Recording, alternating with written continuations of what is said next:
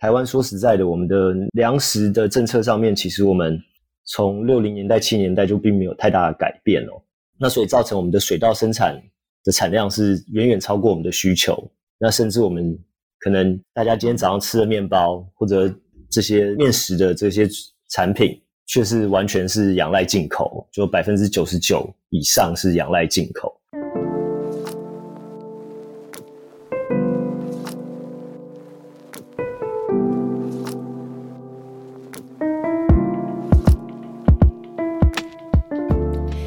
好，我是 MA 台北摇篮计划的 Jasmine。今天上我们节目的创业家非常的特别，他自己所学的是经济，那事实上他也曾经有机会可以留在美国工作，但是他却回到台湾创立了一个品牌，而这个品牌呢，他用的技术是必须透过酿酒，然后经营的是一个精酿啤酒的品牌和鱼麦酒。我们今天欢迎和鱼麦酒的创办人 Robert 上我们的节目。Hi Robert，陈香泉先生，请跟大家打个招呼。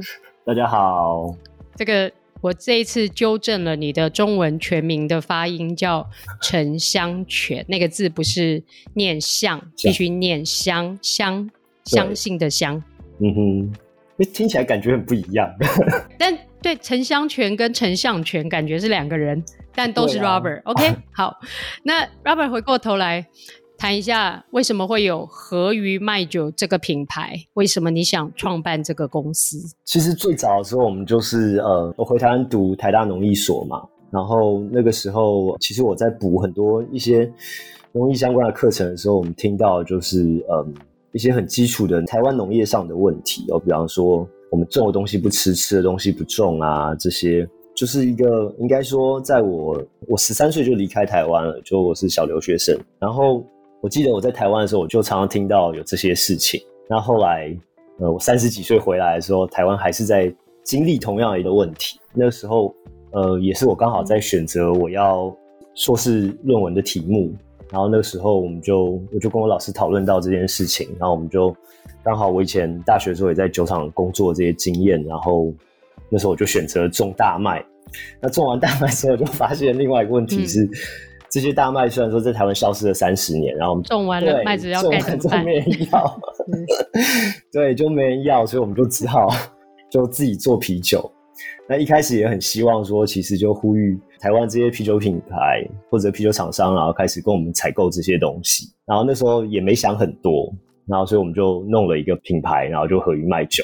然后最早其实这个只是一支产品，最早我们只想做。一支产品叫和鱼卖酒，就公司叫和鱼，然后啤酒叫和鱼麦酒。One product company。对对对，就这样。嗯、uh。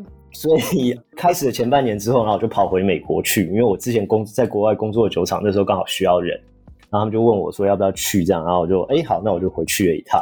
结果就很多状况出现，然后反正我就回来，然后那时候公司变得不是很赚钱。那我不希望丢个烂摊子给人家，所以我们就继续做下去。其实自己还是要扛起来。应该是，我觉得创业过程就是这样。其实有些时候，常常都自己没想过会真正跳下来，真正去做吧。嗯，但我发现从刚刚一开始，你发现农业的问题，然后你觉得好像应该可以去解这个农业的问题，然后到后来发现。种了植物，但是这个这整件事情好像也没有人拿去用，那你自己又要回来面对。那后来这个公司开了以后，它不获利，那你又不能把烂摊子丢给别人。你是一个非常负责任跟扛责任的人呢、啊。这个不是最基本的吗？好，OK，大概就是这样，就是嗯，事情把它做好嘛。那要怎么样，在所有东西都是就是 operation 很顺的时候，那要怎么样？我就有一些别的选择。那可是，在那个之前，反正我希望，我希望做到，就把事情做好。刚刚提到最早创业初衷，合于卖酒这个公司既是公司名字，也是产品名称，而且认为应该就是卖一支啤酒。请问一下，现在你们的啤酒 SKU 就是这个口味，总共有多少种了？我们现在有七支啤酒和一支麦汁，对，所以现在在 SKU 是八项，是这样。OK，那为什么后来？又会愿意多开发出新口味，或者这到底是一个什么样？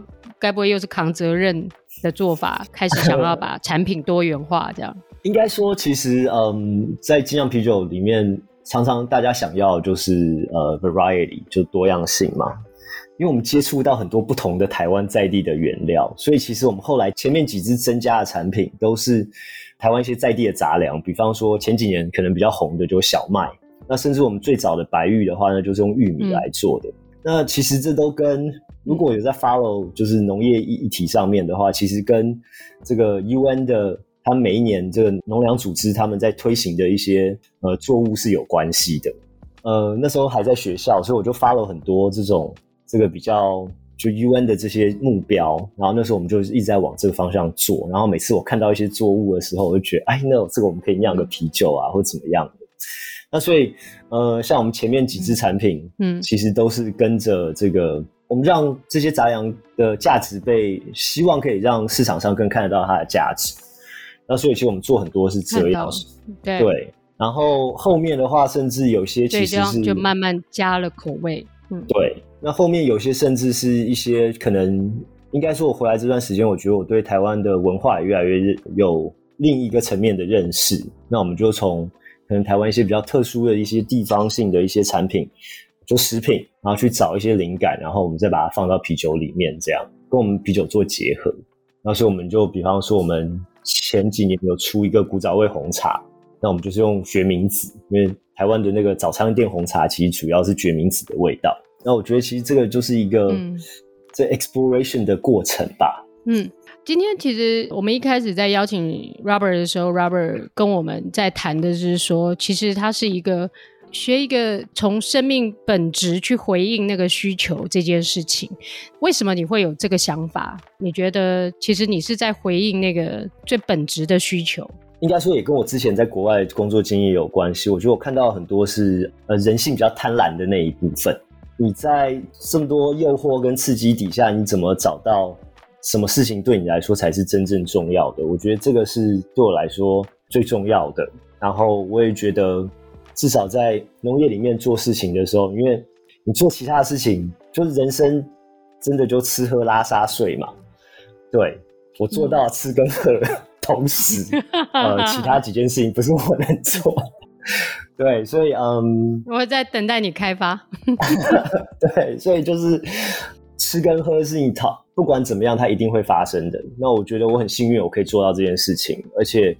一个正确的，应该说，现在农业我们可以做到更多的，其实是怎么做到对环境友善这件事情，甚至很多公司在讲所谓的零碳排放啊。其实我对至少和玉麦酒的想象一直是我们是一个不光是 carbon neutral，我们是 carbon negative。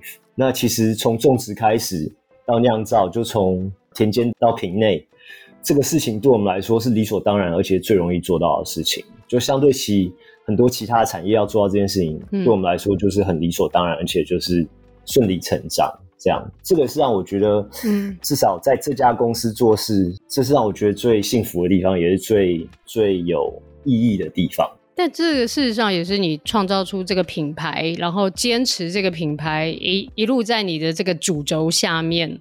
到达今天这个位置的，不管叫做依然是过程中，或者是一个结果，所以他其实也不只是，就是说如你所说的那么幸运的他来到你面前，应该是说那么坚持的且幸运的你走到眼前的这个位置，我觉得这样可能会比较呼应，也比较能够回应到你自己的努力，这样。这样听起来好像好辛苦哦。哎、可是凡事都这样哎、我有的时候我觉得可以付出，可以贡献，可以 do something，然后去 change 它，或者是我们伟大一点叫做可以产生一点 impact。这件事情我觉得是快乐的、是幸福的，因为代表我们有能力。虽然这个有一段时间我自己觉得父母把我生得还可以，我所谓的还可以是我健康，我有思想，然后我可以做什么事情，我可以选择，我有机会去做这么多事情。我觉得这个其实是一个很好的事情，应该可以往贡献的层面去想这个。但我觉得多数的呃 AMA 台北摇篮计划，我所遇到的创业家几乎都有这个本质，就是大家是有条件去做一件事的，应该不会是辛苦的感觉吧？应该有的时候应该感觉蛮乐在其中的。好，那个陈香泉先生，希望你乐在其中。好，那我还想跟你。多聊一个，因为我觉得我很喜欢跟人家去聊，厘清他的思维跟他为什么这么想事情这件事情。呃，我记得两年前我在刚认识你的时候，我提到就是说，哎，何鱼卖酒，然后我说，哎，这个酒这样应该是地方创生品牌。可是，在当时你跟我说，你希望它不是，或应该叫做不只是一个地方创生品牌。但你为什么会有那个想要厘清，或者是想要把自己的那个 position，就是定位这件事情，会想要阐述这件事，可以跟我们聊聊看吗？很实际的是，因为台湾现在大家在讲地方创生的时候，我觉得还是相对来讲比较浅的。那我们现在想象的是怎么把观光客把钱带到那边，可是呢，我觉得更重要是不是？呃，你怎么把人留在那边？不光只是让他们去那边观光，更是你把产业留在那边。那我觉得，我们想要至少在和鱼，我想象的解法是我们把农业留在那边，让年轻人在这边是用农业是有可以生活的，然后是他是可以乐在其中，他可以他可以永续，然后甚至他的小孩愿意。可能去完城市到三十岁的时候，他愿意回到农村里面去服务。那我觉得这才是一个真正地方创生它的真正的含义，而不是现在可能就是、嗯、可能我们还没走到那边。我觉得很多事情都是需要时间去慢慢走到那里的。但可是现在至少，尤其是两年前，我觉得台湾的地方创生让我看不到这件事情，所以我很不喜欢跟他们绑在一起。而且我也希望说，其实你地方创生，我觉得更重要的是你怎么让外国人看到你。你怎么做？真正做一个不同的东西，真正做一个新的 classic，而不是一个在 copy 人家的东西。因为台湾，你讲啤啤酒，然后你说台湾，就 doesn't make sense。格马兰可以做到今天这个样子，他花了很长的时间。那他有他自己的特色。那我们怎么把一个台湾在地的谷物发酵酒做出一个他自己的特色，让国外人愿意来？我可以跟我美国朋友讲说：“哎，我在台湾做这个东西，那是不是？”我可以创造一个独特的味道，是全世界他找不到，可是他就是要来台湾，甚至到台东的一个乡村里面去找到这个味道。那我觉得这才是我想象，这才是真正把产业这些东西带回来。是，我想可能我再一次阐述 Robert 的意思，应该是并不排斥地方创生这个部分，但很可能很多投入在这个领域的业者，或者是他们对这件事情的看法。或许还太浅，以为或许在某一些地方上面的消费，然后让那个消费带动起来，它就是地方创生。它可能要解决的不只是这个问题。那下半段的节目，我们来请 Robert 多聊一下他对于整个产业的看法，以及他回到生命最本质的需求这件事情，他如何把它结合在一起，然后放在他和鱼卖酒的这个品牌上。我们休息一下，再回到现场。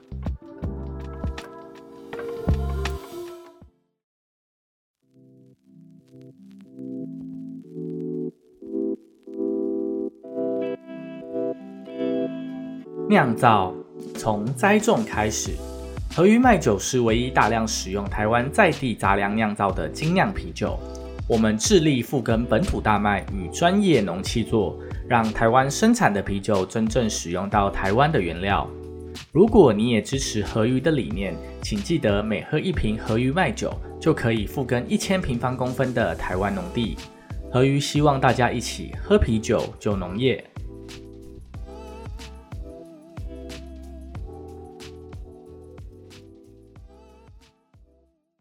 位听众朋友，欢迎回到我们采访和鱼卖酒创办人陈香泉 Robert 的下半段的节目。刚刚在前半段的时候，大家可能了解到了，一开始事实上成立一个啤酒品牌，事实上是从农业的角度来思考的。那我们也在一个媒体报道当中看到 Robert 提到，就是说。他可能也不是只是在酿啤酒，他事实上是在玩这个微生物的科学，所以他在这个文章里头提到了一个酿酒的科学这样的一个概念。Robert 再跟我们聊一下，你所谓的酿酒的科学的内涵是什么？那你现在怎么进行它？其实我觉得我们的 approach 就是很生命科学的方式哦。那很清楚的就是我们会去种大麦，也是希望说所谓的生物多样性嘛。就是希望我们的田间不光只是种水稻，那我们也可以种一些大麦，那就可以做到所谓水旱田轮作。那其实这就增加田里面的生物多样性。那啤酒酵母本身就是一个人类，这叫什么？人类育种的一个极致吧。因为它在很短的时间内，它一直创造一个很固定的生长情况，然后呢，让酵母在里面就爽爽的过。那所以我也常常讲，我很不喜欢人家说什么酿酒师，说出来你是清洁工啦。那讲好听一点，就是你是酵母的保姆，你就是要想尽办法让它可以很开心活着的环境里，就是给它一个很舒适的环境里面，让它帮你去工作这样。那所以其实，嗯，我们就是酵母的 Google，让我们的员工非常的开心。我发现这位酿酒师，好，我还是要称你为酿酒师。这位酿酒师对于文字有非常洁癖的感觉，有希望是描述到位。所以我们就一直想象，就是说怎么让我们养的酵母可以在它生长环境过得比较好。那其实我们也有跟一些学术单位做合作，比方说，其实我们办公室离台大还是很近，那就是因为我们还是跟一些老师有在做一些合作，那就是。看看台湾在地有哪些不同的呃在地品种的酵母啊，然后我们开始把它做分类，然后就 inoculate，然后把它拿出来使用哦，然后甚至看看有没有机会商业化。那这也就像我刚刚前一段有讲到的是，我们怎么找到一个台湾特殊的味道？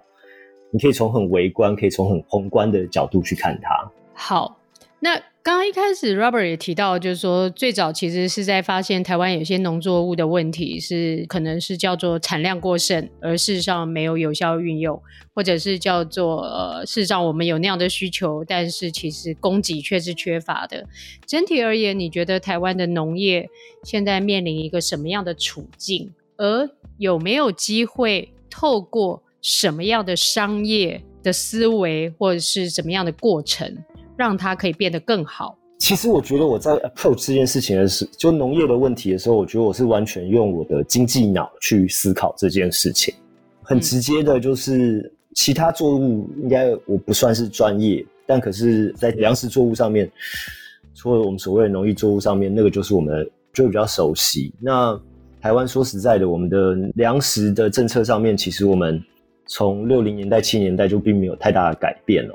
那所以造成我们的水稻生产的产量是远远超过我们的需求。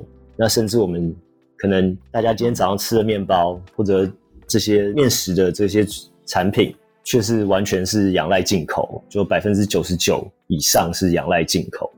那其实我们就希望说，可以很直接的，就是多用一些在地的原料，因为现在这个整个太 offset 了，所以我们只希望说更多在地的原料可以被使用到。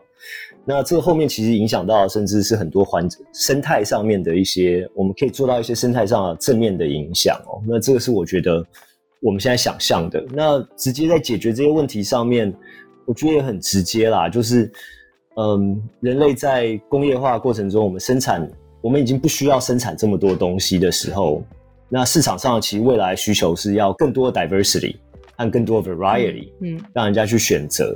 这就是我想象的，就是说，我们怎么可以用台湾既有的这些优势，而且台湾像大麦，大家可能说，哎，台湾有种过大麦吗？其实，在九零年代之前都有大面积的种植，甚至我这边文献其实有到民国五十六年都有盘整过。那其实我就想，我想象这些都是我们社会上的生物资材，就社会财，然后这都是我们的，然后它属于生物相关的。那我只是想说，我们怎么有效利用这些东西而已，然后把它价值带出来。嗯好，那我下一个问题想要问 Robert 的是，那和玉卖酒这个品牌既然存在了，你创立了它，然后一路走到现在，你也经历了一些原本设想，但你又让它更多元化的未来一段路上面，你希望把和玉麦酒带到一个什么样的一个位置，或者是你对这个品牌有什么样的期许跟计划？我们其实一直都有计算过，就是说，其实 我们公司很不会赚钱，但可是我们一直有一个很大，我们有很清楚的一个目标，就是我们希望每年我们种植的面积都会增加。然后，所以啊，大麦的种植面积，对，就是这些杂粮的种植面积会增加。杂粮的种植面积是，对，所以我们不光要种大麦，我们还有种玉米啊、小麦啊。所以我觉得最容易的让我想象的，其实就是我们希望至少我们可以每年契作五百甲的地。对，我们现在大概是十甲，所以呢，大概是五十倍的大小。那我们希望这些作物可以真正有效在市场上，在末端上被使用到。那我觉得这个就这就很有意义。而且我觉得这个，嗯，至少让我们至少让我系上的学弟妹，就台就农艺系的这些学弟妹，未来工作上面他可能有一个不同的想象，不光就只去当公务员体系啊这样。那你觉得到目前为止？和鱼在人才的这个，不管是叫做延揽上面呢，你觉得你期待能够有什么样的伙伴可以加入和鱼麦酒，来帮你自己做一下真才广告？我觉得在就是这个 staff training 上面，其实这是这一点我们其实还蛮弱的。那其实前一阵子我们都在争业务啊。一个公司最基本的就是还是要把业务撑起来。对，以前我都没有认知到这件事情。嗯，所以现在我们还是……哎、欸，你不是一直是用经济脑袋工作的吗？对啊，那可是这位老板应该都是在用经济脑袋工作的。算数字很简单啊，可是要执行很难。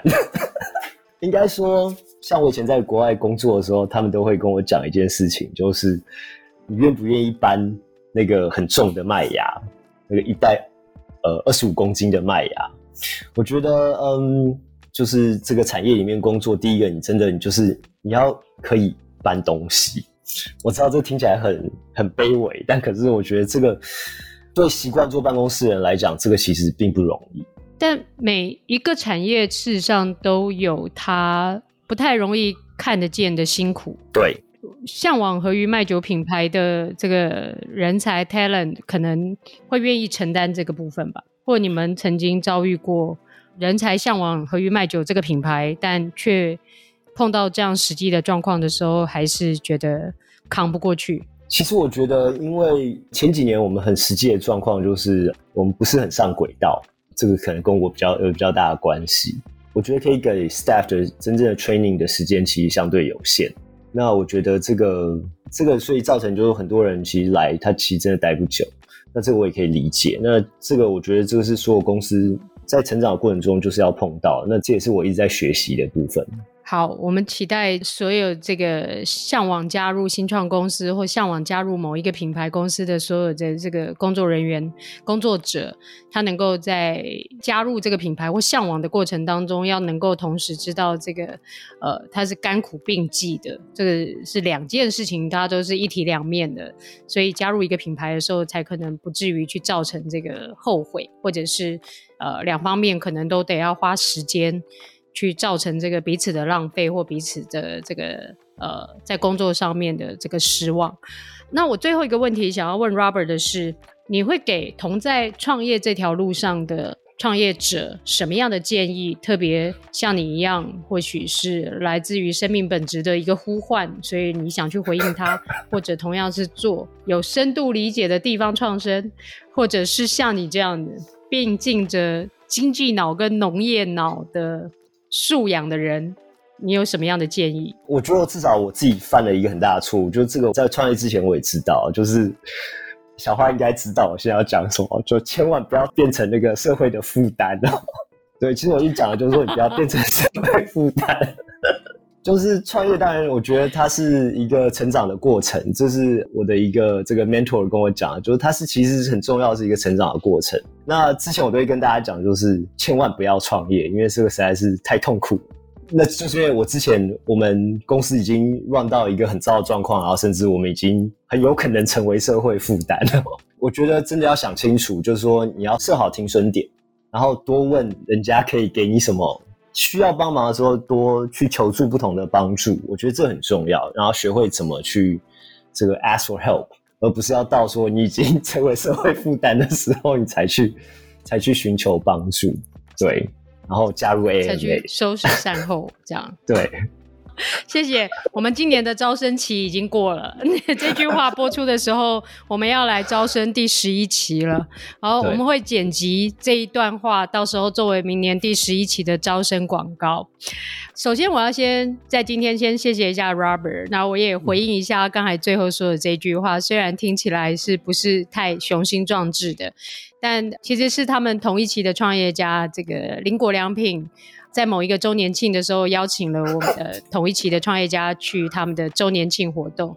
那他们非常贴心的，其实在你报名的时候选填问卷，其实多了一个问题，叫做请你写下一句，当然也是给邻国，然后也是给一句祝福的话。结果没想到 Robert 自己写了一句话，叫做不要造成社会的负担。那 最后，其实我们收到每一个人收到自己一个专属的刻制化的皮雕。那这个皮雕上面，他就收到了送给自己这一句话：不要成为社会的负担。虽然是有一点点玩笑，或者是说，其实这是给自己的一个提醒，像是不是那么的雄心壮志的提醒。但我觉得这是一件非常重要的事情。从一路以来，我们刚刚一开始在节目里头请 Robert 聊他为什么想要做一个酿酒的品牌。事实上，他看到农业问题，他想解农业问题。事实上，他真的去投入了一个酿酒的品牌。后来发现公司经营可能还不是很完善，但他必须扛起责任来。我觉得任何事情，其实在那个实现最终那个完美画面出现前的所有的每一步，很多时候其实都是一个负责任的当下，你必须去承担很多的事情，好与不好，美好的。跟负担面的都是必须要去承担的，我觉得这是作为一个创业者很重要的特质。今天也非常谢谢和裕麦酒创办人陈香泉 Robert 参加这一集的节目，谢谢各位听众朋友的收听。如果你喜欢创业成长学以及创业新生代这个节目，欢迎你可以订阅创业新生代，然后将这个创业故事分享给你身边的朋友，让越来越多的人知道创业者的精彩故事。我们下次见，谢谢，拜拜。